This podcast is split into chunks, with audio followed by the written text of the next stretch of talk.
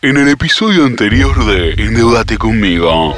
Lo único que quiero es que me traigan un plan económico. Plan económico. ¿Sabes dónde tengo tu plan económico? Acá tengo tu plan económico. No, no, no, no. Acá, en este cuaderno. Vamos a debatirlo con el gabinete y la semana que viene lo mandamos al Congreso. Nos demoramos porque estamos con unas protestas acá en la provincia, pero ya casi lo tenemos, ¿eh? Endeudate conmigo. Perdón, tenía el tapabocas. Eh, endeudate conmigo. Temporada 2. Una nueva esperanza. Martín Guzmán y el presidente continúan planeando su estrategia para negociar la deuda con el FMI.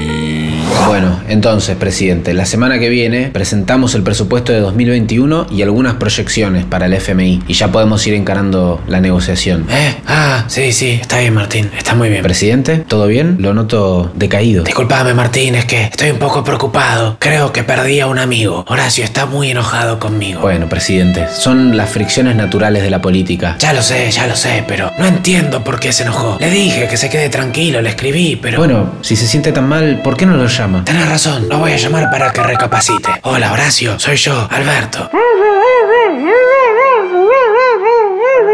Horacio, por favor, si vamos a tener esta charla, por lo menos sacate el barbijo, que si no, no se te entiende nada.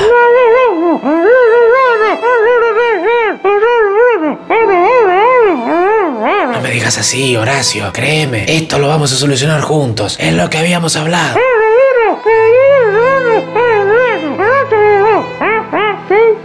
Pero che, se me enojó. Ah, qué difícil que es a veces ser presidente de una nación.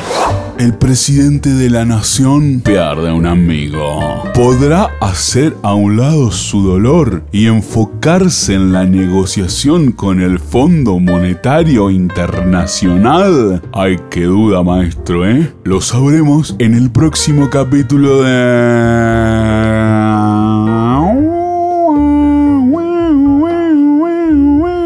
Acá, muchachos, que pare la ambulancia. Sí, no fue nada, llévenselo. Endeudate conmigo, una nueva esperanza.